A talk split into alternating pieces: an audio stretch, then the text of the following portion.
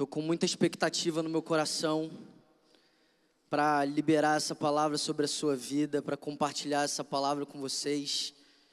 De verdade, eu creio que hoje vai ser uma noite única. Creio que Deus tem algo novo para a gente. Creio que existe uma porção nova para a gente aqui. E Ele é o maior interessado em liberar isso sobre nós. Eu acredito que tem um pré-requisito para você receber o que Deus deseja liberar sobre você hoje. Dois, na verdade: fé e fome. Quem tem fé aqui? Quem tem fome aqui? Então vamos junto. Antes de mais nada, vem cá, amor. Aparece aqui pro pessoal. Primeiro culto do Estevinho. Tem que dar aplauso baixo, baixo, baixo. Essa luz aí, mídia, meu Deus do céu, na cara do bebê, ele tô brincando. Amém. Eu falei assim, minha filha, se você não for comigo com o Estevão hoje, você... não vou pregar não. Você pode abrir a sua Bíblia aí em 1 Coríntios, capítulo 4. Bom, antes de entrar na palavra, queria muito mesmo, assim, do fundo do nosso coração, é, agradecer cada um de vocês, né? É, ser família é uma bênção mesmo e como a gente tem sido acolhido, consolado, amados por cada um de vocês é, nessa estação, nesse período. Então, queria muito, né, amor? Agradecer, vocês são incríveis. A gente nem imagina como seria passar por essa estação desafiadora sem vocês. Então, dá um aplauso para você mesmo aí agora. Deixa eu aplaudir vocês também.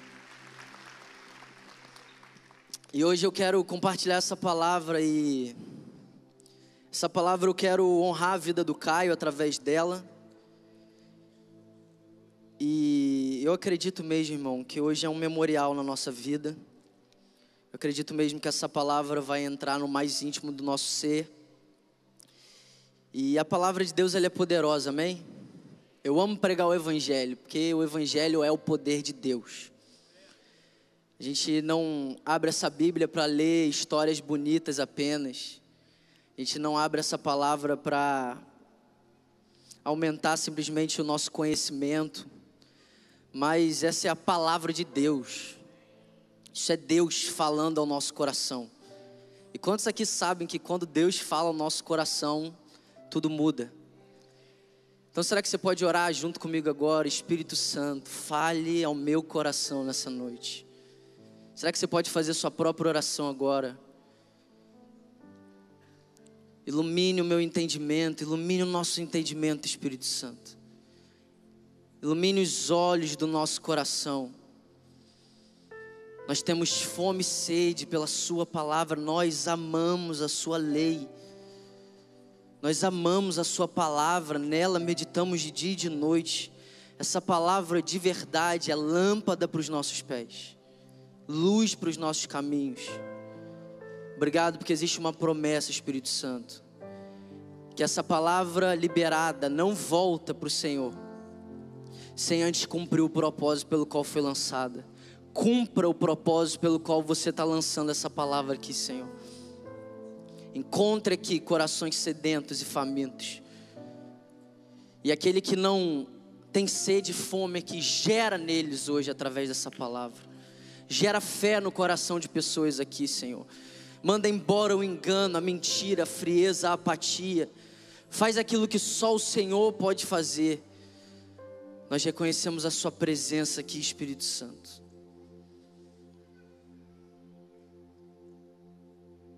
Nós reconhecemos que o Senhor continua andando no meio da igreja.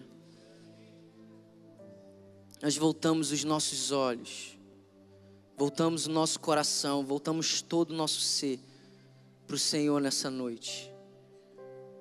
Nos encontra mais uma vez, em nome de Jesus, amém e amém. Bom, como Ian deu uma palavra de oferta de meia hora, eu vou pregar uma hora e meia. T.D. Jakes da, da Lagoinha Niterói tá forte, irmão. Se você andar com o Ian e você não virar milionário, irmão, nenhum glória a Deus, eu recebo. Tudo que você não recebe aí eu recebo sobre a minha vida, sobre a minha casa. Só eu sei quanto está a fralda. Eu cheguei lá na farmácia, Falei assim, é, pode parcelar em 10 vezes esse pacote de fralda aí? Falei, Tainá, você está fazendo as parcerias erradas. Tá fazendo parceria de roupa, você tem que fazer parceria com a Venâncio, com a Droga Raia. Se você está assistindo aí, você é o dono da Venâncio, da Droga Raia, deixa Deus te usar, amém? Vamos lá, 1 Coríntios capítulo 4, quem está pronto aí diz amém. Engraçado porque eu nunca ouvi o Caio pregando essa palavra, mas quando eu li essa palavra, eu me lembrei dele. Eu acredito que por mais que ele não tenha pregado esse texto, esse texto faz parte da vida que o Caio viveu. E ele viveu a vida que vale a pena ser vivida, amém? E hoje eu vou falar um pouco de mim, desse testemunho, desse momento, mas tudo isso é para glória de Deus, amém? Tudo isso é para edificação, é para te abençoar, para te encorajar. Então vamos lá, versículo 1. Portanto, que todos nos considerem servos de Cristo e encarregados dos mistérios de Deus. O que se requer desses encarregados é que sejam fiéis. Na versão NAA, a Bíblia diz assim: Assim, pois, importa que todos nos considerem como ministros de Cristo e encarregados dos mistérios de Deus. Ora, além disso, o que se requer desses encarregados é que cada um deles seja encontrado fiel. E hoje o tema dessa palavra é o que realmente importa. Será que você pode repetir comigo? O que realmente importa? Será que você pode se fazer essa pergunta agora? O que, que realmente importa? Eu acredito que a gente vai sair daqui hoje entendendo através da palavra de Deus o que que de fato importa, o que que realmente importa. Quantos aqui querem aprender sobre isso nessa noite? E a primeira coisa que eu quero falar através desse texto de 1 Coríntios 4 é sobre um pouco da nossa identidade, quem nós somos. Esse texto deixa muito claro que nós somos ministros de Cristo. Esse texto deixa muito claro que nós somos mordomos, né? Essa palavra encarregados ela significa um dispenseiro, um mordomo, um administrador. Então o apóstolo Paulo, para a igreja de Corinto, ele está lembrando aquela igreja quem eles são. Ele está lembrando, igreja de Corinto, vocês são servos de Cristo. Vocês são dispenseiros, administradores dos mistérios de Deus. E se você for estudar um pouco sobre dispenseiro, o que, que significa isso? O que, que significa ser um encarregado? Um dispenseiro nessa época era um escravo que administrava todas as questões relacionadas à família do seu senhor. Embora ele administrasse todos os bens do seu senhor, eles não possuíam nada. E por mais que o dispenseiro era um escravo, um servo, essa era uma posição relevante.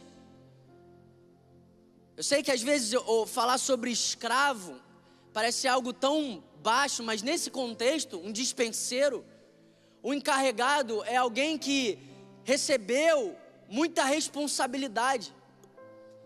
É alguém que conquistou do seu Senhor o respeito, a confiança, ao ponto desse Senhor colocar esse servo para administrar os seus bens. Por exemplo, José, ele era um encarregado de Potifar, ele era um dispenseiro. Então, essa era uma posição de honra para um servo. Agora, muito mais do que ser um dispenseiro de Potifar, o texto está dizendo que nós somos dispenseiros dos mistérios de Deus. Você tem noção do privilégio? Mas além do privilégio, você tem noção da responsabilidade de ser um administrador dos bens de Deus?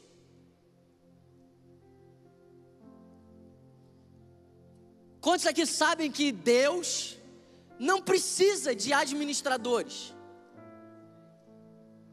Mas quantos aqui acreditam que, mesmo não precisando, Ele escolheu ter administradores? Então, isso é um baita privilégio, mas é uma baita responsabilidade. Nós carregamos a responsabilidade de administrar os mistérios de Deus.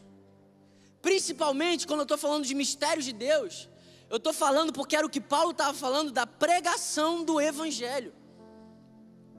É por isso, irmão, que eu estou aqui nessa noite, porque eu tenho um, um baita privilégio, mas eu tenho uma baita responsabilidade. E eu quero ser um bom mordomo dos mistérios de Deus. Eu quero ser um bom administrador dos mistérios de Deus. Eu quero ser fiel. E além de lembrar isso para a igreja de Corinto, o apóstolo Paulo, ele deixa muito claro o que, que realmente importa para alguém que é um servo de Deus. O que, que realmente importa para alguém que é um dispenseiro? O que, que realmente importa para alguém que é um encarregado? Alguém que recebeu essa responsabilidade, alguém que recebeu esse baita privilégio, mas essa baita responsabilidade. O que que realmente importa? Para nós hoje aqui, como Next, como 27 mais. Quantos são servos de Deus aqui? Quantos receberam algo poderoso e precioso de Deus aqui? Quantos são administradores dos mistérios de Deus aqui? Eu amo porque a Bíblia diz que todos nós somos ministros de uma nova aliança. O apóstolo Paulo não está falando apenas de alguém que sobe no altar. O apóstolo Paulo não está falando de alguém que tem um título, mas ele está lembrando para toda uma igreja: vocês são conservos, vocês são encarregados, vocês são servos de Deus. Então, se você entregou sua vida para Jesus, você é um servo, você é um encarregado, você é um administrador dos mistérios de Deus. Agora, eu quero responder a pergunta que é o tema dessa palavra: o que, que realmente importa, Bernardo? O que, que realmente importa para nós hoje? E o próprio texto deixa muito claro, no versículo 2: Ora, além disso, o que se requer desses encarregados é que cada um deles seja encontrado fiel. E para mim, irmão, essa é a mensagem que o Caio carregou. Você provavelmente já ouviu dele, você provavelmente já escutou dele, ouviu isso na vida dele. Tem um vídeo dele pregando aqui. O que importa é ser encontrado fiel. O que importa é que nós sejamos encontrados fiéis.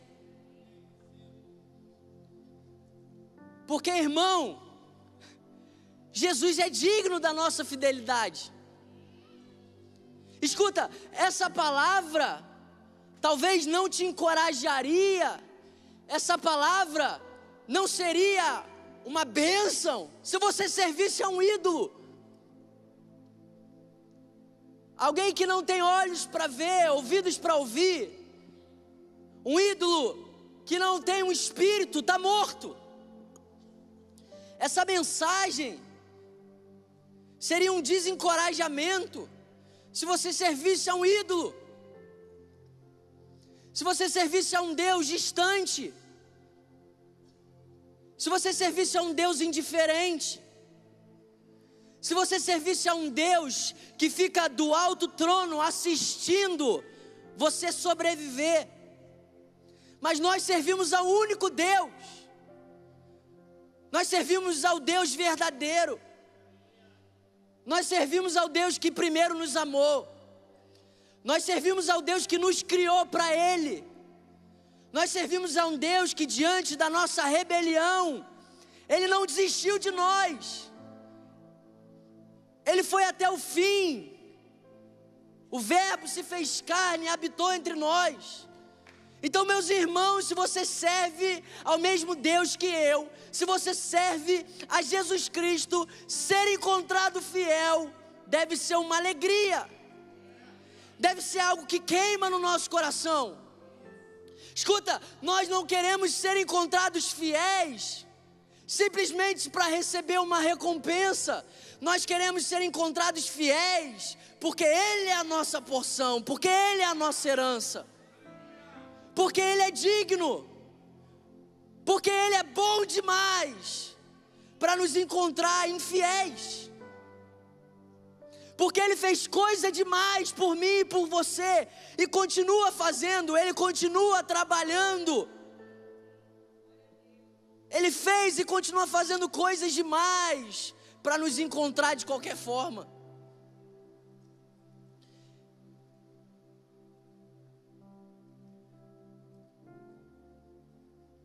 Jesus é digno de nos encontrar fiéis a Ele.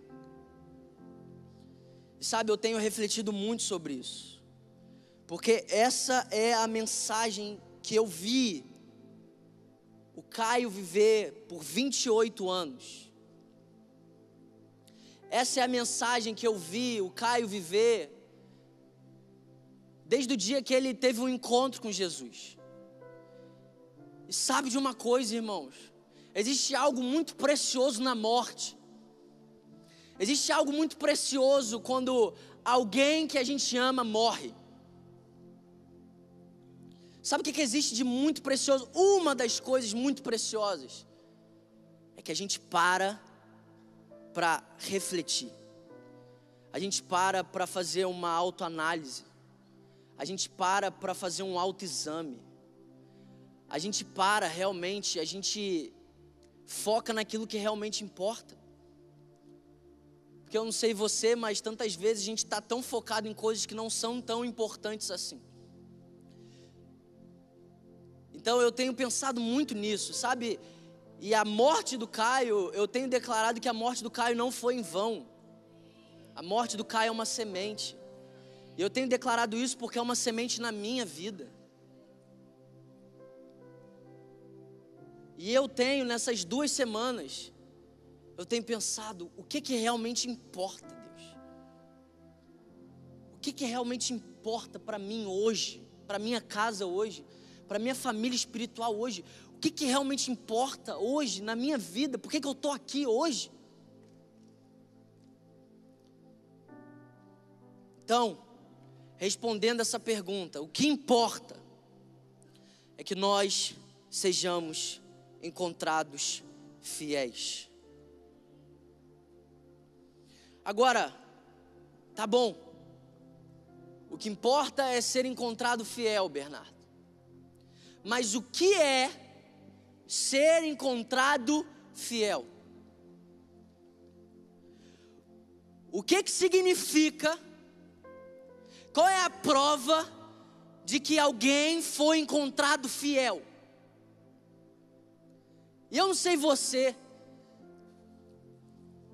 mas muitas vezes, quando eu escuto essa palavra fidelidade, num contexto que a gente vive, muitas vezes eu tive a falsa ideia, a, a falsa impressão, que ser encontrado fiel é simplesmente resistir ao mal. Talvez quando você ouviu essa declaração, o que importa é ser encontrado fiel, automaticamente já vieram inúmeras coisas na sua cabeça que você precisa deixar. E amém, isso faz parte. Amém? Mas ser encontrado fiel não é simplesmente você resistir ao mal. Ser encontrado fiel não é simplesmente você deixar de viver no pecado. Ser encontrado fiel é você resistir ao mal, mas você se derramar para o bom. É você resistir ao pecado, mas é você se derramar para uma vida de santidade. Não é simplesmente se blindar daquilo que não presta, daquilo que é ruim, daquilo que não edifica, daquilo que não nos convém, mas é realmente viver uma vida derramada diante de Jesus. E glória a Deus pela palavra que o Morgan pregou aqui na semana passada. A vida que vale a pena ser lembrada é a vida daqueles que são encontrados fiéis. E quem são aqueles que são encontrados fiéis? Aqueles que viveram uma vida se rendendo a Jesus, adorando a Jesus, se derramando diante de Jesus. Escuta, irmão, tem gente que está esperando para se relacionar sexualmente quando casar. Alguém diz amém, glória a Deus. Mas esperar o casamento para se relacionar sexualmente não é a garantia de que Deus te encontre fiel hoje.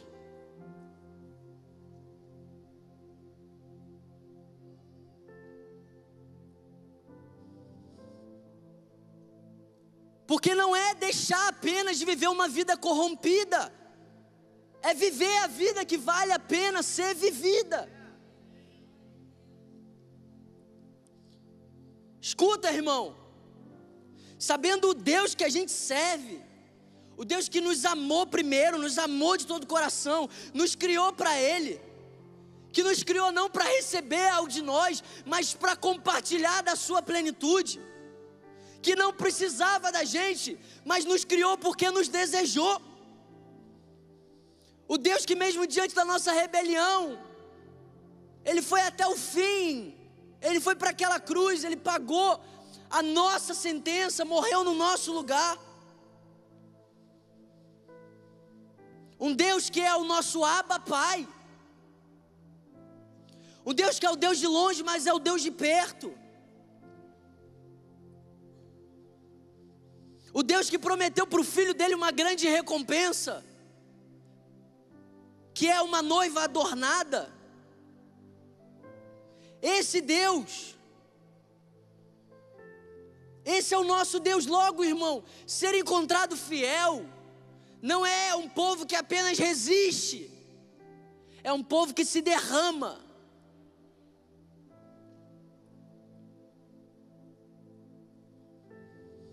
Logo, ser encontrado fiel não pode ser só resistir ao diabo, resistir ao mal, resistir ao pecado, mas se prostrar diante de Jesus, se derramar diante de Jesus. Escuta, irmão, Paulo não foi encontrado fiel apenas porque deixou de ser um perseguidor de Cristo da igreja. Paulo foi encontrado fiel porque agora ele deixou de ser perseguidor de Cristo da igreja e começou a viver uma vida de tamanha devoção ao ponto de que aquele que antes perseguia agora se tornou perseguido.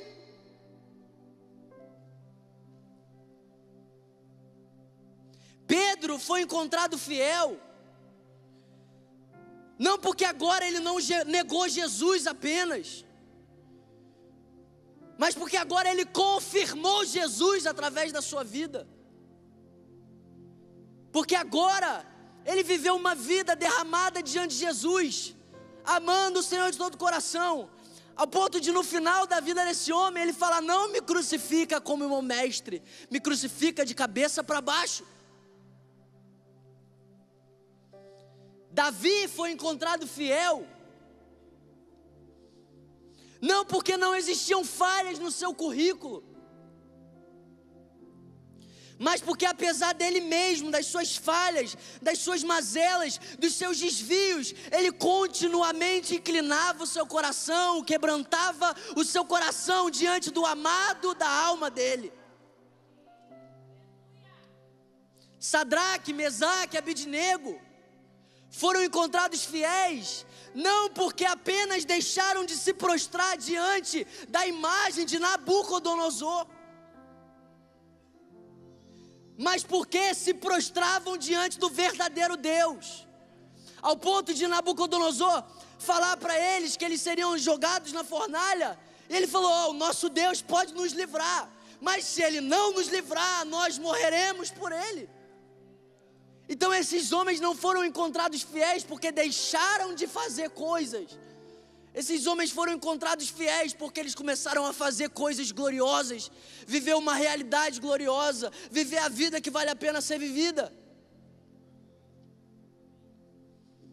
Escuta, irmão. A gente vive numa geração. E você pode falar tudo da nossa geração, do mundo, mas irmão, as pessoas elas se elas acharem uma causa e um propósito, elas mergulham naquilo. Sim ou não? Então vamos pensar, se levantassem hoje, no Rio de Janeiro, uma imagem de uma autoridade, igual foi levantado na, na Babilônia de Nabucodonosor, se fosse levantado uma imagem agora no meio do Rio de Janeiro, com uma sentença: quem não se prostrar vai morrer. Escuta, irmão, vai ter gente que não é crente, não ama a Deus, não serve a Deus e não vai se prostrar.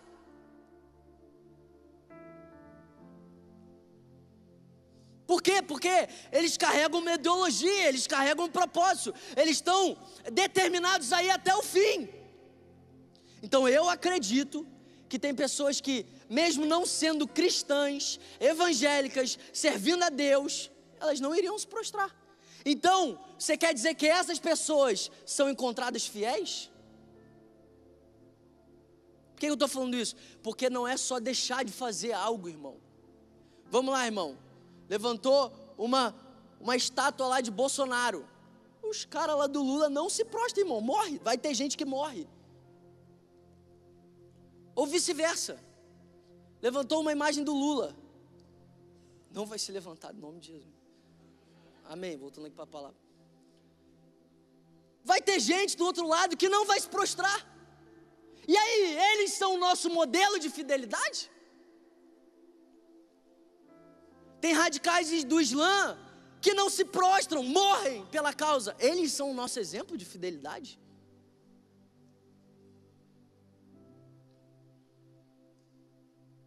Agora, o que que eles não fazem?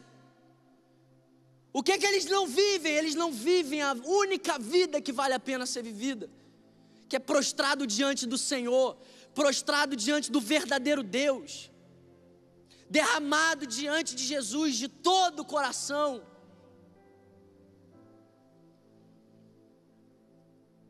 Daniel foi encontrado fiel Não porque ele não se prostrou diante de Dário, o rei, mas porque três vezes por dia esse homem diariamente estava prostrado com as janelas abertas, direcionado a Jerusalém, a cidade do grande rei. Então não é porque ele não se prostrou diante de Dário, isso faz parte, mas é porque ele estava prostrado diante do Senhor tinha uma sentença de morte, tinha uma ameaça, e esse homem estava com as portas abertas da sua casa, ajoelhado diante do Senhor. Então eu não estou crendo numa geração apenas que resiste ao mal, eu estou crendo numa geração que se derrama diante do Senhor. Eu não estou crendo apenas numa geração que não vai se prostrar diante dos, dos reis dessa terra eu estou crendo numa geração que vai se prostrar diante do Rei de Reis e Senhor dos Senhores. Então a gente não pode parar no meio do caminho, porque no meio do caminho não é ser encontrado fiel. Se Daniel tivesse apenas falado, eu não me prostro diante de Dário, e fosse viver uma vida de conferência em conferência, culto em culto, programação em programação, o que, que importa? O que, que adianta? Escuta, irmão. O Evangelho é Deus nos arrancar de um extremo. Irmão, quando a gente estava no pecado, a gente estava no pecado de verdade, irmão. Ou só eu? Só eu, meu Deus. Nem sei porque você precisa de Jesus, então. Né? Você, não estava de todo o coração pecado, era só eu. Depravação total era só o Bernardo.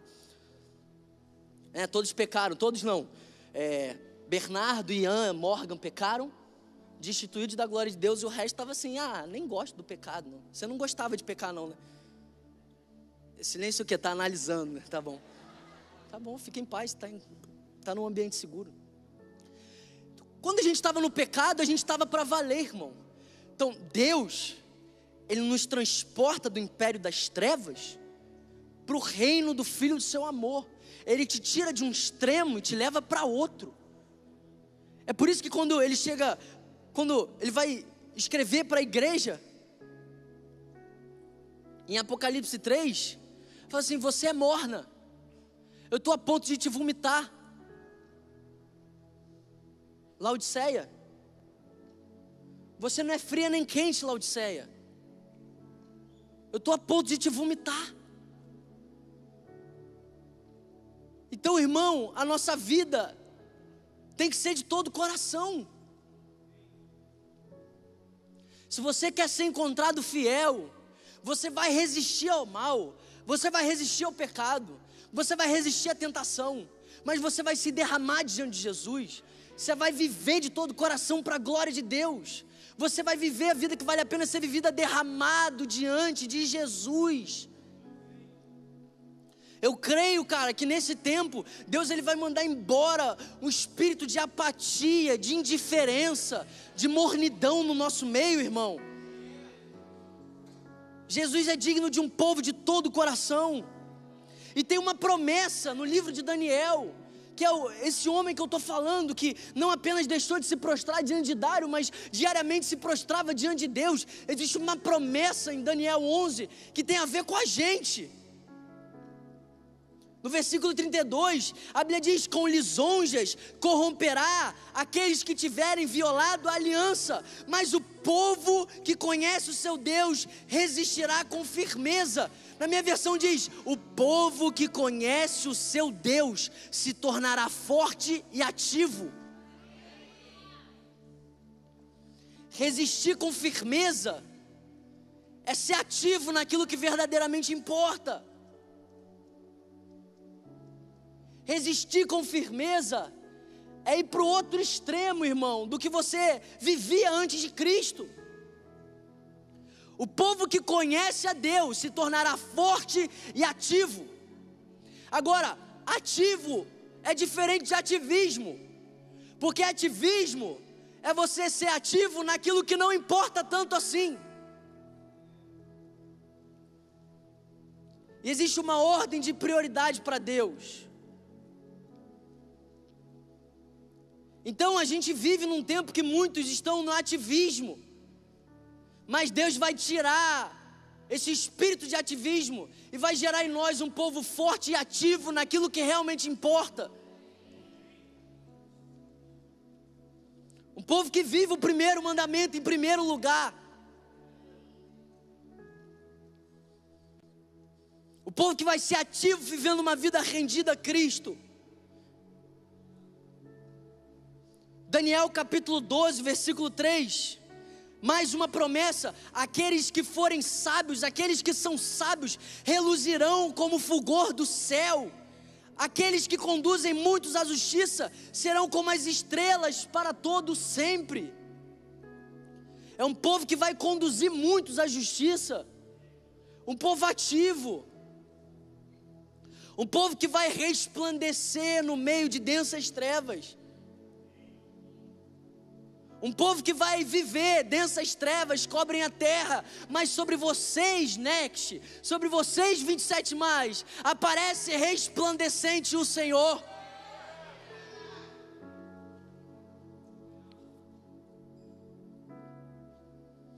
Agora, Bernardo, se o que realmente importa é ser encontrado fiel, se o que realmente importa para nós hoje é isso. Se ser encontrado fiel não é apenas resistir, mas se derramar diante do Senhor. O que que pode gerar isso dentro de uma pessoa? O que que aconteceu na vida desses homens para levarem ele para essas vidas? O que que aconteceu dentro da cabeça desse homem, Daniel, dentro do coração desse homem? Ao ponto de levar ele não apenas a resistir ao mal, mas se derramar diante do Senhor. Eu amo porque Daniel está tendo grandes visões, grandes revelações. Em Daniel capítulo 9, versículo 23, o anjo do Senhor diz para Daniel: Daniel, assim que você começou a orar, houve uma resposta. Imagina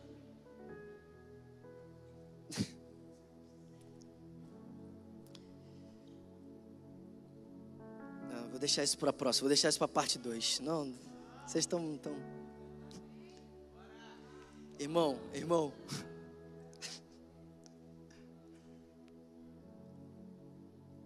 Imagina os céus receberem a sua oração e liberarem uma resposta imediata para a sua oração. Você vai ver que a oração imediata que os céus enviaram para Daniel não chegou imediatamente, mas foi uma resposta imediata. Então, não estou falando isso aqui para você achar que você vai todo dia orar e em um minuto seguinte você vai ver a resposta. Mas imagina você se tornar o tipo de gente que quando os céus recebe a sua oração, libera uma resposta imediata. Agora, Daniel estava em crise porque ele estava passando tempo, tempo, tempo, tempo, e aparentemente não tinha resposta. Mas aí o anjo chega e é uma loucura, irmão. Fala assim: Daniel, assim que você começou a orar, veio a tua resposta. Mas começou uma batalha no mundo espiritual, é, irmão? O negócio é forte. É mais real do que você imagina. Mas o que eu estou querendo dizer aqui é o seguinte: olha o que, que o anjo do Senhor diz para Daniel: trouxe a você, porque você é muito amado. Meu Deus, irmão, já é loucura você receber a resposta de um anjo. Imagina o anjo do Senhor chegar para você e falar assim: Maico, eu estou vindo trazer essa resposta para você porque você é muito amado. Renato, você é muito amado. Igor, Bia, vocês são muito amados. Ivan, Ana, vocês são muito amados. E eu acredito que esse é o único combustível que levou Daniel a ser encontrado fiel. É a loucura de saber que nós somos muito amados. É a loucura de saber que nós somos muito amados por Deus, apesar das nossas falhas, apesar dos nossos desvios, apesar das nossas mazelas, das nossas limitações, apesar das nossas crises. Apesar de todas essas coisas, nós somos muito amados quando isso deixa de ser uma informação, quando isso desce da tua mente para o teu coração. Aí, irmão, você tem o que você precisa para ser encontrado fiel. Mas se você não tiver isso, você não tem o que você precisa para ser encontrado fiel. Se você ouve que Deus te ama de todo o coração, e isso não mexe com você, você não tem o que você precisa para ser encontrado fiel. Porque toda fidelidade que não for gerada, sustentada pelo amor, em algum momento vai se tornar um legalismo e todo legalismo tem fim, irmão. Se você ouviu essa palavra, se você está ouvindo essa palavra, e você não tem a revelação que você é amado por Deus, mas você está ouvindo e fala: É, eu quero ser encontrado fiel. Isso não é suficiente, irmão. O que gerou isso na vida desse homem, o que gerou isso na vida de todos esses homens, é tipo Saulo, Paulo, perseguidor de Cristo, perseguidor da igreja, aquele que perseguia Cristo, agora Cristo está perseguindo ele. E está falando, Saulo, por que, que você me persegue? Mas levanta, já tem um homem que está preparado, ele vai orar por você, ele vai, ele vai impor as mãos sobre você. Eu te escolhi. Uau, como assim? Eu te persegui, você me escolhe.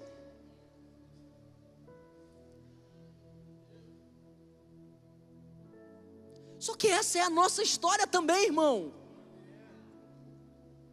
Irmão, quando você quando você estava nas trevas, quando nós estávamos nas trevas, nós éramos inimigos de Deus. inimigos de Deus. O problema é que a gente está num contexto que a, a, a gente fala assim: ai, Fulano tem tudo, só falta Jesus. Que?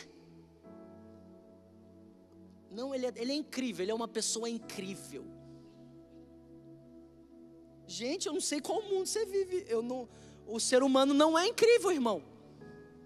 O ser humano não é bom. E talvez seja por isso que muitos deles não conseguem reconhecer que precisam de Cristo, porque tem um monte de crente falando que eles são bons, só falta Jesus.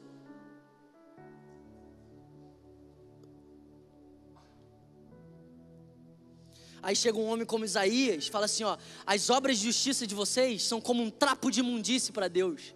Ah, tá faltando os Isaías. É tipo assim, ó, sabe a sua melhor obra de justiça? Sabe aquilo mais lindo que você pode fazer? Se você está em trevas, isso para Deus é um trapo de imundície.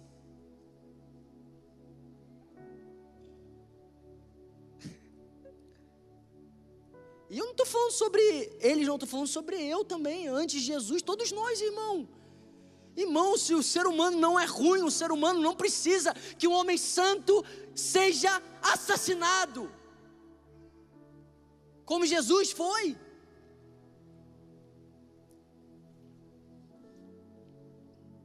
Mas amém, vamos continuar. E graças a Deus, que mesmo o ser humano sendo ruim, Deus continua sendo bom. E é esse contraste que nos leva a ser homem e mulheres de todo coração. É como assim? Aquele homem, Jesus na cruz, está morrendo por mim. Como assim ele, santo, justo, está morrendo por mim? É esse contraste que gera em nós quebrantamento.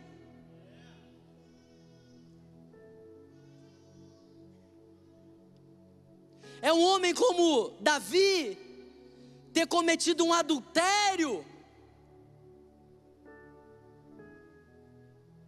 mas servia a um Deus que não abandonou ele. Aí, tipo assim, como assim?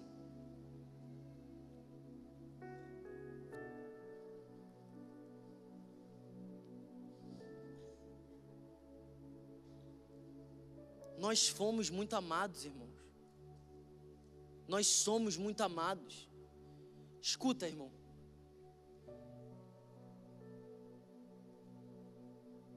Eu declaro em nome de Jesus, cara. Toda indiferença indo embora. Porque eu estou falando de Deus. Eu não estou falando de um homem qualquer que está chegando aqui e está falando eu te amo. Eu estou falando de um Deus santo de um Deus justo em todos os seus caminhos, de um Deus reto, de um Deus santo, incomparável. É esse Deus que nos ama e que me ama. É esse Deus que hoje manda essa palavra para você, homem, mulher, muito amado, e que diante dessa verdade o seu coração seja quebrantado, porque você sabe, eu sei, nós não merecemos esse amor. Nós não merecemos esse amor. Então eu creio, irmão, do fundo do meu coração, que o Senhor, Ele está levantando uma geração no nosso meio que vai ser encontrado fiel. E que a vida do Caio ecoe essa mensagem.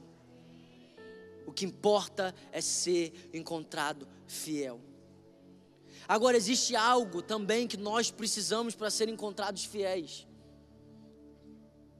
E sabe, eu tenho refletido assim. Quanto nós precisamos diariamente ser ainda mais peregrinos, ter ainda mais a eternidade ecoando nos nossos corações. Entender que 70 e 80 anos, 90 anos, 30 anos, 28 anos, não podem se comparar com a nossa grande recompensa. Entender que essa vida, por mais longa, por mais maravilhosa, abençoada, ela é só um ensaio. Entender que a nossa herança não está aqui. A nossa recompensa não pode ser encontrada no Rio de Janeiro, não pode ser encontrada nas Ilhas Maldivas, não pode ser encontrada em lugar nenhum. A gente precisa ter esse senso de eternidade. A gente precisa ter a revelação, eu preciso ter a revelação que o meu distanciamento com Caio é um até logo. Isso precisa ser uma verdade para nós. E é óbvio que isso não anula a dor, não anula a crise, mas o nosso choro é um choro diferente do choro de quem não serve a Deus. Primeira Tessalonicenses vai falar: se entristeçam, mas não como aqueles que não servem a Deus. Escuta, se você estava lá no cemitério, lá no velório do Caio, você viu muita gente chorando porque a dor é real. Jesus ia ressuscitar Lázaro e chorou, irmão. Vai entender, ele sabia que Lázaro ia ressuscitar, mas diante daquele contexto ele chora. Se a dor é real para Jesus, quem somos nós? Então não chega para alguém que tem que chorar e manda ela rir, chora junto com ela. Chora junto, porque a dor é real. A vida cristã é uma vida paradoxal. Aparentemente, existem contradições, mas não existe nenhuma contradição, é um paradoxo. Entristecidos, mas sempre alegres. Entristecidos, mas sempre alegres. Só o Evangelho te possibilita a viver isso.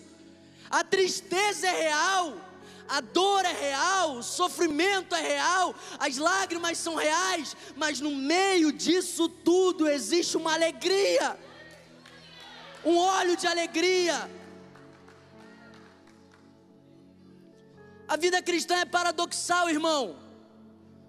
E meu Deus do céu, eu não acredito em coincidência, eu acredito em providência. O mês de setembro na minha vida é um memorial de que a vida é paradoxal.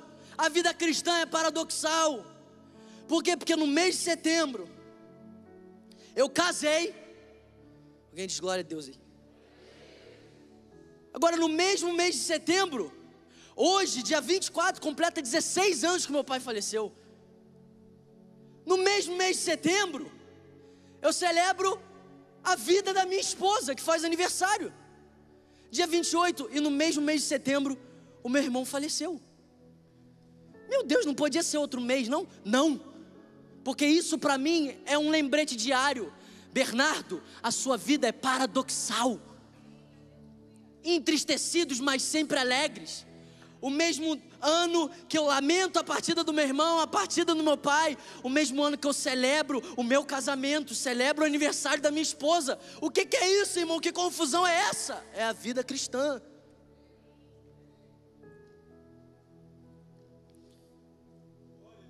Entristecidos, mas sempre alegres. Vida real, irmão. A gente não está aqui pregando um evangelho de fantasia. A gente está aqui pregando um evangelho real. Você quer ser encontrado fiel? Se prepara para ser um homem que vai andar errante por essa terra. E a gente precisa mais do que nunca ter a eternidade queimando os nossos corações. Escuta, irmão, eu vou compartilhar essa experiência porque eu estou em casa, amém? Eu estou em família, isso aqui é um lugar seguro. Mas eu estava lá no hospital e eu fui reconhecer o corpo do meu irmão. Por que, que eu fui reconhecer o corpo do meu irmão? Porque eu creio, irmão, que Jesus ressuscita mortos. Então as pessoas, na melhor das intenções, não, é, não, deixa que alguém reconhece, deixa que algum tio, algum parente seu reconhece. Falei, não, eu vou reconhecer, mas por que, que você quer estar lá? Não importa, eu quero estar lá. E eu queria estar lá porque eu ia orar para Jesus ressuscitar o Caio. E eu fiz isso. Mas escuta, irmão, a experiência que eu tive naquele momento, acho que foi uma das experiências mais gloriosas que eu vivi na minha vida. Eu lembro que eu estava ali fora, estava com o Ian, estava ali fora esperando a liberação para poder entrar. Eu entrei, estava lá o Caio, e eu meti a mão na cabeça dele, eu comecei a declarar para ele ressuscitar. Mas enquanto eu declarava para ele ressuscitar, irmão, veio algo dentro do meu coração, tipo assim: Você quer tirar ele da onde ele está agora? Você realmente quer trazer ele de volta para cá? Bernardo, você tem noção da onde ele está agora?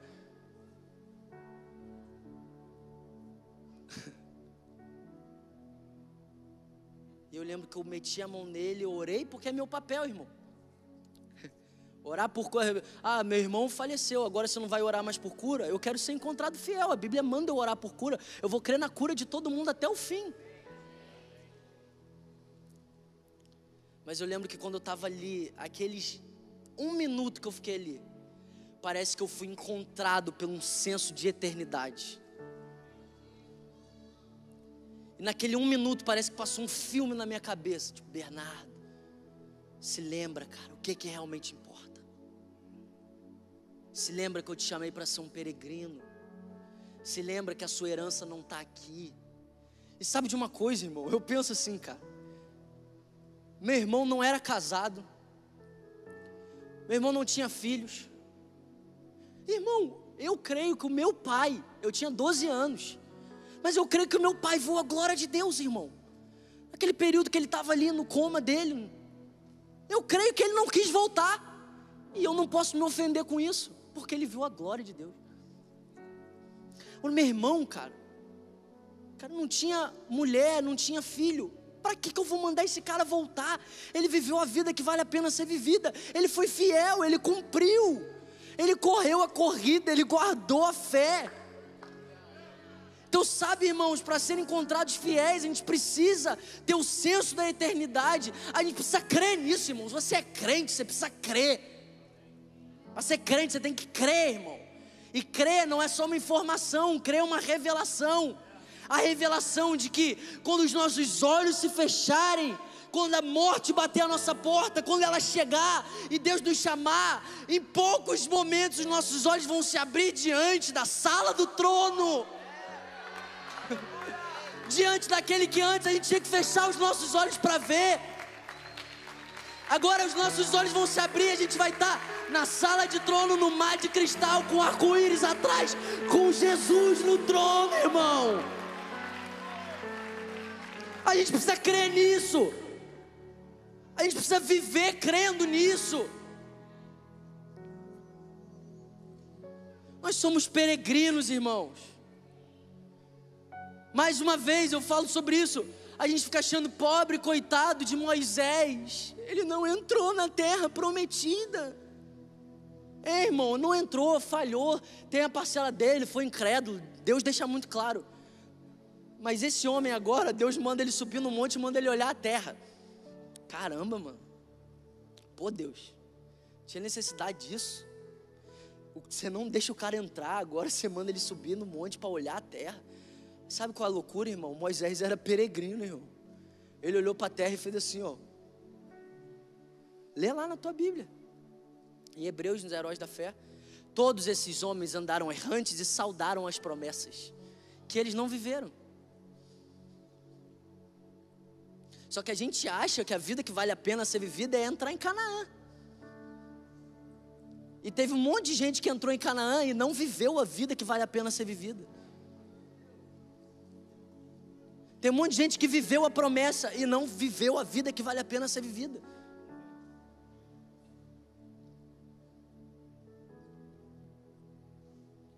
Que nós sejamos um povo. Eu quero viver as promessas de Deus, amém? Mas se tiver alguma promessa que eu não vivi, eu quero olhar para ela e falar assim: ó. Por que, irmão?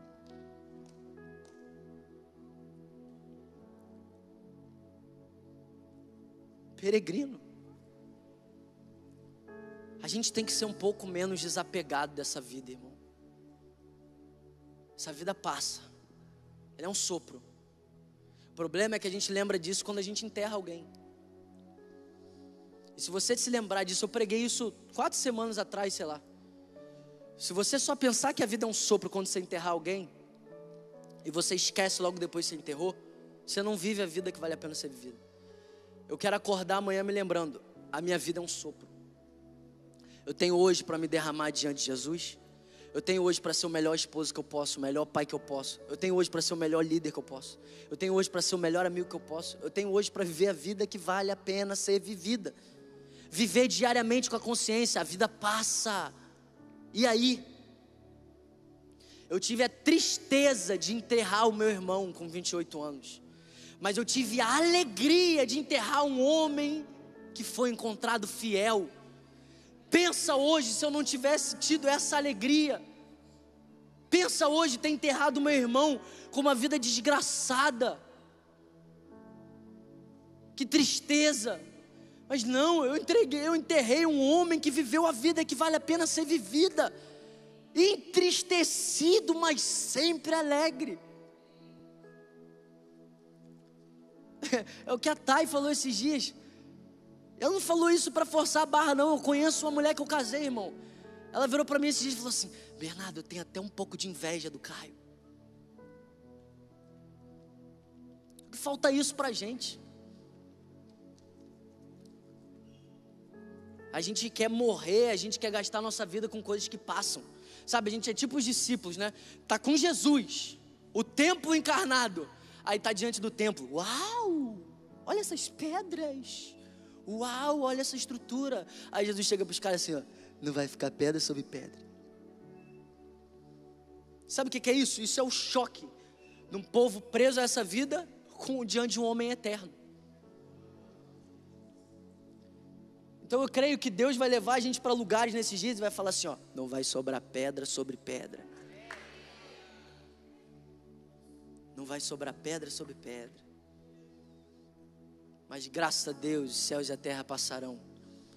Mas as palavras do Senhor permanecerão para sempre. Cara, esses dias eu fiquei pensando nisso. Eu fiquei pensando o quanto eu penso pouco na minha recompensa.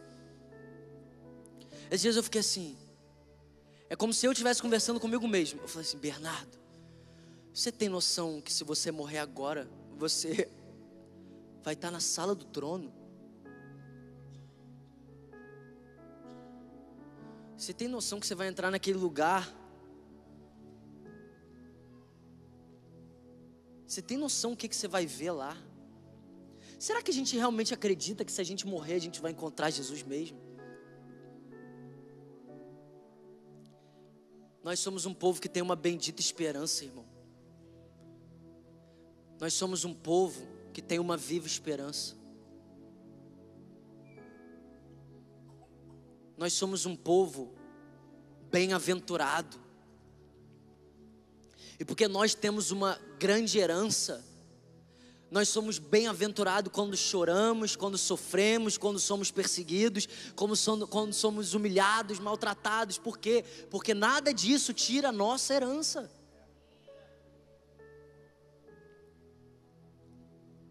E eu já estou terminando. 1 Coríntios capítulo 15, versículo 13. O apóstolo Paulo diz: Se não há ressurreição dos mortos, nem Cristo ressuscitou, e se Cristo não ressuscitou, é inútil a nossa pregação. Escuta, irmão, se a gente tirar a ressurreição da nossa pregação, se a gente tirar o que realmente importa, o que realmente importa é que Jesus ressuscitou dos mortos. Porque, irmão, quantos aqui sabem que é maravilhoso? Jesus ressuscitou Lázaro. Uau! Mas Lázaro morreu. Teve uma segunda vez, Jesus não ressuscitou ele.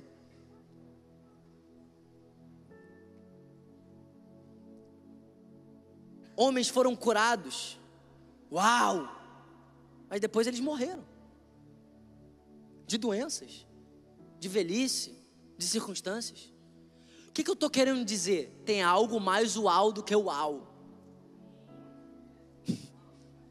Uau, uau, uau. Uau ao quadrado. Tem algo mais glorioso do que uma do que um Lázaro, irmão, escuta isso aqui. Eu não estou menosprezando isso. Isso é glorioso. Mas existe algo mais glorioso do que Lázaro vem para fora. Porque o Lázaro que Jesus falou, vem para fora, Depois, Jesus deixou ele entrar e ficar lá.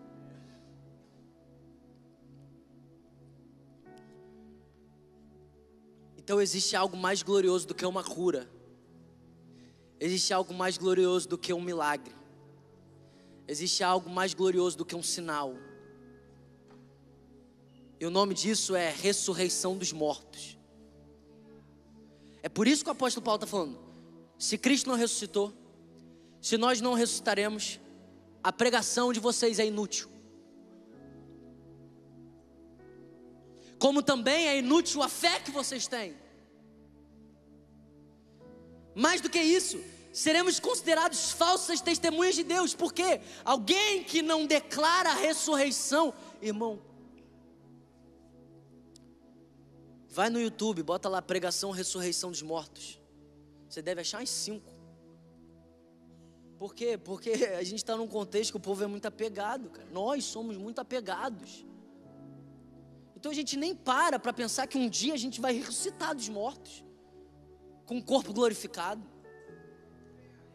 A gente nem tem um monte de crente que nem sabe disso. Um monte de crente acha que morreu, vai para a glória e é isso.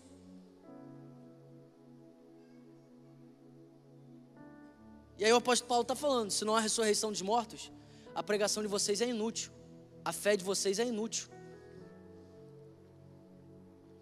Mais do que isso, nós que seremos considerados falsas testemunhas de Deus, pois contra Ele testemunhamos que ressuscitou a Cristo dentre os mortos. Mas se de fato os mortos não ressuscitam, Ele também não ressuscitou a Cristo.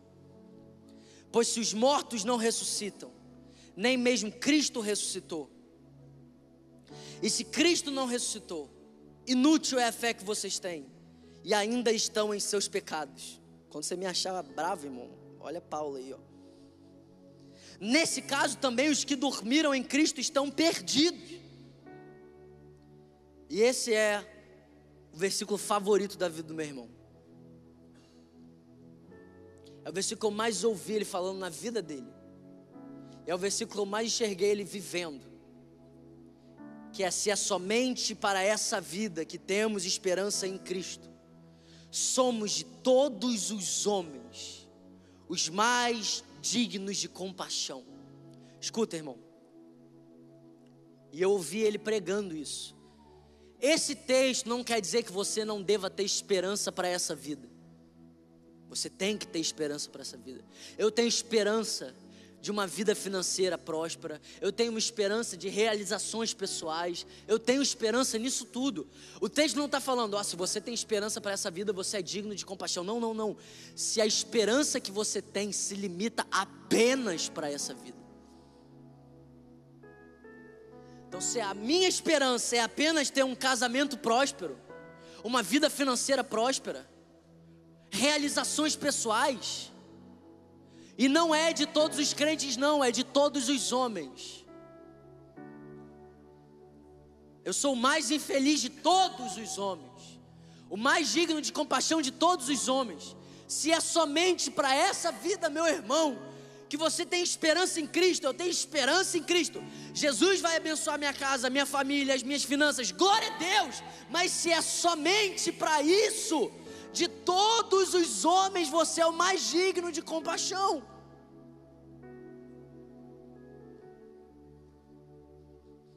Nós temos que ser um povo que tem esperança para essa vida. Mas que isso não deslumbra a gente ou distrai a gente ao ponto da gente perder a verdadeira esperança da vida eterna. A gente precisa ser batizado com esse senso de somos mordomos. O salário que cai na tua conta não é teu. Aquilo que chega para nós não é nosso. Mordomo, aquele que administra os bens do seu senhor e não possui nada. Somos nós, irmãos. Qual foi a última vez que a gente parou para falar a Deus? Se esse dinheiro não é meu, o que, você quer que eu faça com ele? A gente não tem nem coragem. Por quê? Esperança somente para essa vida.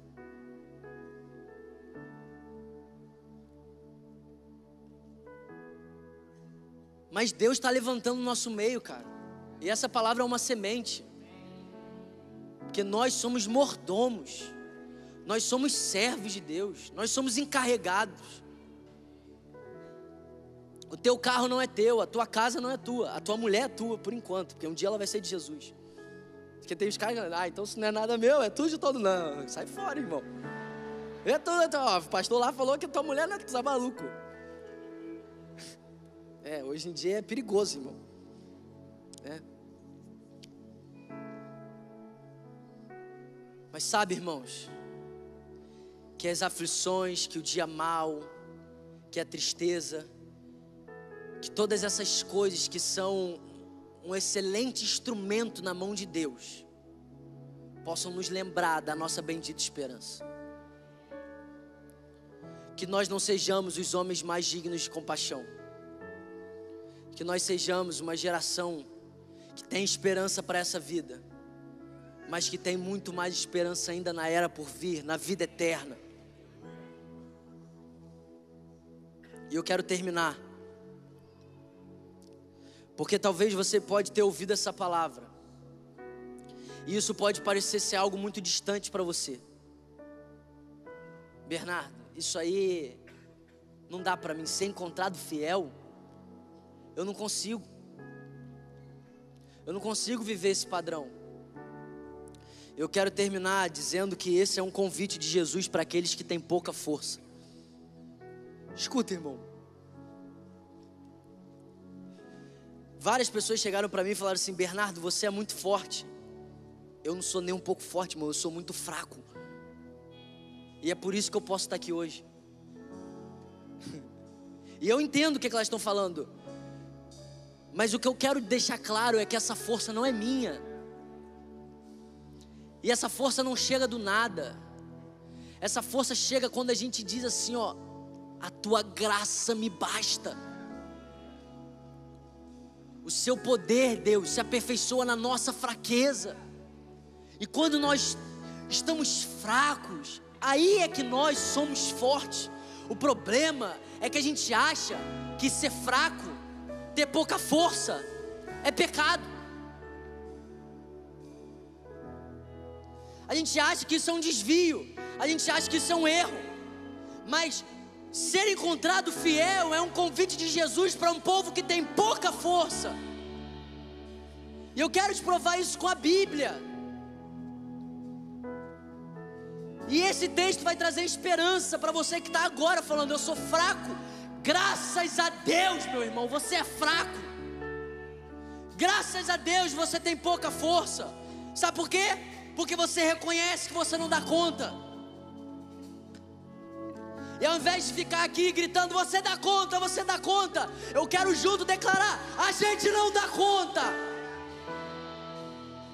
Ao invés de ficar aqui falando, você consegue, você consegue, é melhor a gente gritar: nós não conseguimos. Apocalipse capítulo 3. Me dá três minutos aí, irmão. Só hoje. Versículo 7. um convite aos que têm pouca força. Ao anjo da igreja de Filadélfia, escreva: Essas são as palavras daquele que é santo e verdadeiro, que tem a chave de Davi. O que ele abre, ninguém pode fechar. O que ele fecha, ninguém pode abrir. Conheço as suas obras. Eis que coloquei diante de você uma porta aberta que ninguém pode fechar. E eu sei que você tem pouca força. Irmão, aparentemente não faz sentido isso aqui. Porque Jesus está falando: ó, eu conheço as suas obras, eu coloquei uma porta aberta diante de você. Essa porta ninguém fecha. Mas aí no próximo versículo, o anjo diz: Mas eu sei que você tem pouca força. E aparentemente, se a gente parar aqui, parece que deu ruim. Porque, ué, se eu não tenho muita força, eu não entro nessa porta. Eu não vivo essa realidade. Eu preciso ser muito forte para viver essa palavra que o Bernardo está pregando. Mas anjo está dizendo: Eu sei, eu conheço as suas obras, eu botei essa porta aberta, mas você tem pouca força. Mas o texto continua. E o anjo continua dizendo: Eu sei que você tem pouca força, mas você guardou a minha palavra e não negou o meu nome. Escuta, irmão. Esse é o convite de Jesus aos que têm pouca força. Ser encontrado fiel é o convite de Jesus daqueles que têm pouca força. Em outras palavras, aqueles que não se apoiam em si mesmos, aqueles que não confiam em si mesmos, aqueles que não confiam na sua sabedoria, aqueles que não confiam na sua unção, aqueles que não confiam nos seus talentos, aqueles que não confiam na sua capacidade, aqueles que não confiam nos seus recursos, aqueles que dizem: Eu tenho pouca força, mas o anjo está dizendo: Mesmo tendo pouca força, você guardou a palavra da minha esperança. Esse é o convite de Jesus aos fracos. Esse é um convite de Jesus aos pobres de espírito. Esse é um convite de Jesus àqueles que não são fortes o suficiente. Não se apoiem no seu próprio entendimento, não confiem no seu próprio coração. O Evangelho é um convite aos que têm pouca força. Agora, pouca força nunca foi e nunca será uma desculpa para não ser encontrado fiel. Escuta, irmão. O Caio, eu vivi 28 anos com ele. Caio era um homem de pouca força. Caio era um homem com mazelas reais, dificuldades reais, tentações reais, limitações reais, falhas reais assim como nós somos. Mas eu testemunhei um homem que foi encontrado fiel, tendo pouca força. Porque de alguma forma, no meio das suas limitações, das suas mazelas, das suas crises, das suas lutas, ele entendeu que esse era um convite para aqueles que têm pouca força, que é possível guardar a palavra do Senhor, mesmo tendo pouca força.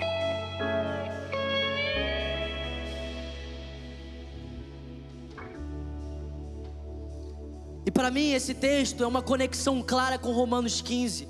Quando o apóstolo Paulo ele cria um termo, no versículo 4 ele diz: "A perseverança procedente das escrituras".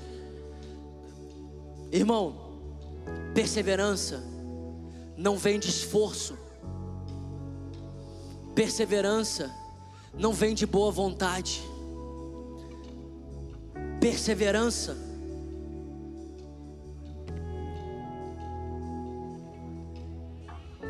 Só que a gente não crê nisso.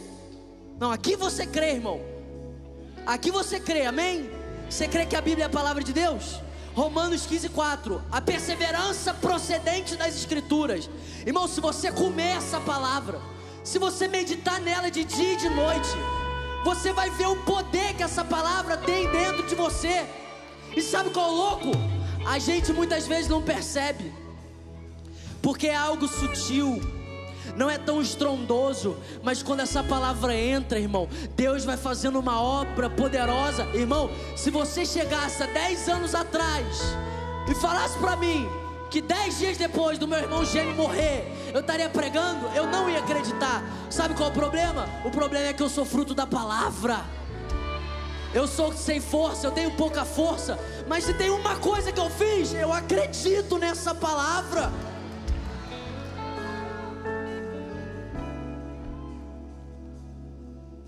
E essa palavra, essa palavra é lâmpada para os nossos pés, é luz para os nossos caminhos. Essa palavra é alegria para o nosso coração. Essa palavra ilumina os nossos olhos. Essa palavra dá sabedoria para o simples. Essa palavra ilumina o nosso entendimento. Para viver tudo que a gente está falando, irmão, você tem que ser um povo que come essa palavra. Você acha que é à toa que o primeiro capítulo de Salmos é essa verdade sendo declarada? Eu tenho meu prazer na tua lei, nela eu medito de dia e de noite. Isso é a porta de entrada. Isso é a porta de entrada para você viver essa vida, para você ser encontrado fiel. Escuta, irmão, Deus está tirando cargas aqui hoje de culpa e de condenação. Você que tentou ser encontrado fiel, na melhor das suas intenções, mas você tentou fazer isso com a força do seu braço, tentou fazer isso confiando em você mesmo, tentou fazer isso confiando na sua força.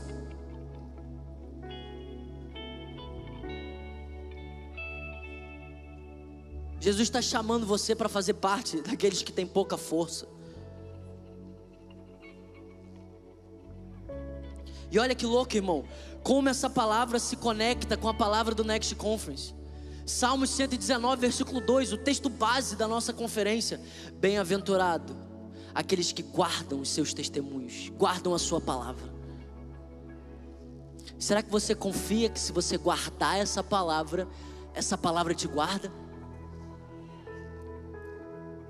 Porque é isso que o anjo prometeu, porque você guardou a palavra da perseverança, eu também te guardarei. Será que você confia que o que eu estou falando para você hoje, se você guardar isso no teu coração, você pode fazer prova, irmão.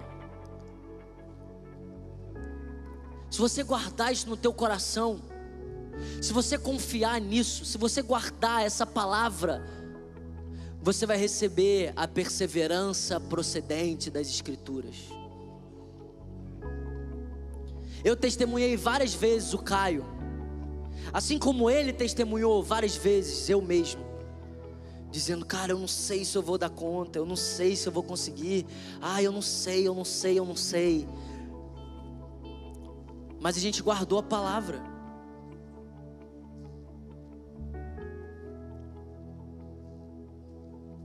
Caio guardou a palavra, por isso que ele foi encontrado fiel, irmão. Então hoje, o Espírito Santo está fazendo um convite para pessoas aqui que têm pouca força. Você crê nessa palavra? Você ouviu essa palavra? Você quer viver essa palavra? Você quer ser encontrado fiel? Você acredita que Jesus é digno de um povo que é encontrado fiel? Então guarde a palavra do Senhor. Você pode ficar de pé no seu lugar.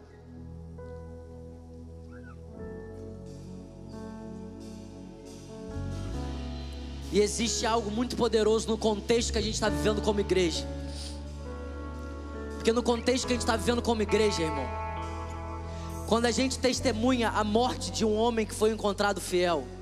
Escuta, Estevão é um homem que foi encontrado fiel. Esse homem, ele está testemunhando do plano do Evangelho da salvação, o plano de Deus. E as pessoas que estavam ouvindo Estevão testemunhar, elas rangiam os dentes de raiva com a mensagem que Estevão estava anunciando. E eles declararam que Estevão era um blasfemo, porque eles não criam naquela palavra. E para resumir, Estevão foi apedrejado.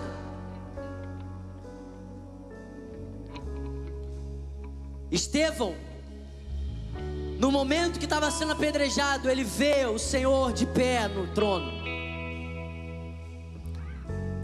ao ponto dele falar: não impute sobre eles esse pecado. Meu Deus, cara, como que alguém consegue fazer isso? Esse é o poder de Deus, o poder do Evangelho. Estevão está sendo apedrejado e está falando: não impute, Deus, sobre eles esse pecado. As pessoas que estavam apedrejando ele, Estevão morre. E a Bíblia diz em Atos 7 que Estevão é deixado aos pés de Saulo, aos pés de Paulo. Paulo consentia a morte de Estevão. E sabe o que eu acredito? A morte de Estevão foi uma semente na vida de Saulo. Porque, irmão,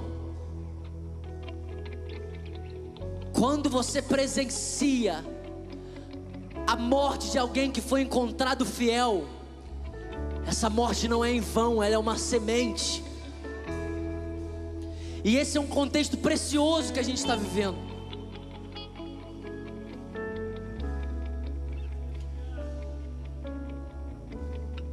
E não é à toa que o versículo seguinte, a Bíblia relata, no capítulo seguinte, a conversão de Saulo. Então, sabe, irmãos, a morte de alguém que foi encontrado fiel é uma semente. E talvez você nem conheça o Caio, mas talvez você viu na internet, talvez você se deparou, talvez você já ouviu um testemunho, uma palavra, mas eu creio que a morte do Caio é uma semente. E essa semente é tão preciosa nas mãos de Deus, que ela é poderosa para até para o homem que estava consentindo na morte dele.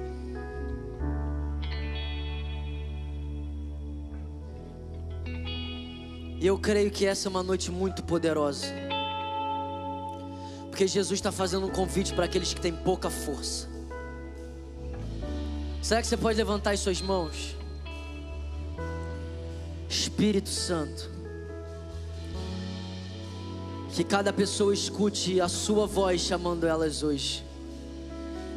Espírito Santo.